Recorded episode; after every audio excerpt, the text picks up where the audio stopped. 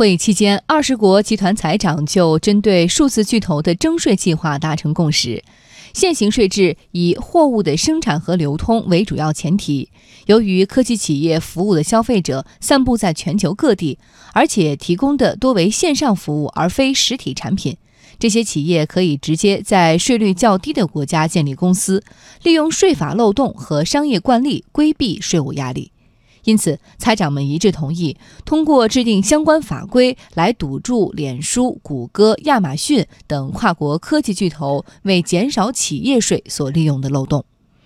会议发布的公报提到一个双支柱计划，第一支柱是建立一个税收框架，界定在某地没有实际据点，但向这个地区出售了商品或服务的企业该如何缴税。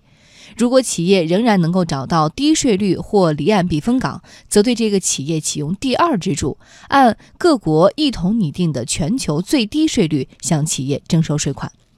但是新的税收制度恐怕不会那么快的生效。不过在此期间，各国仍可以自行加征数字税，比如英国的数字税就将在二零二零年四月生效。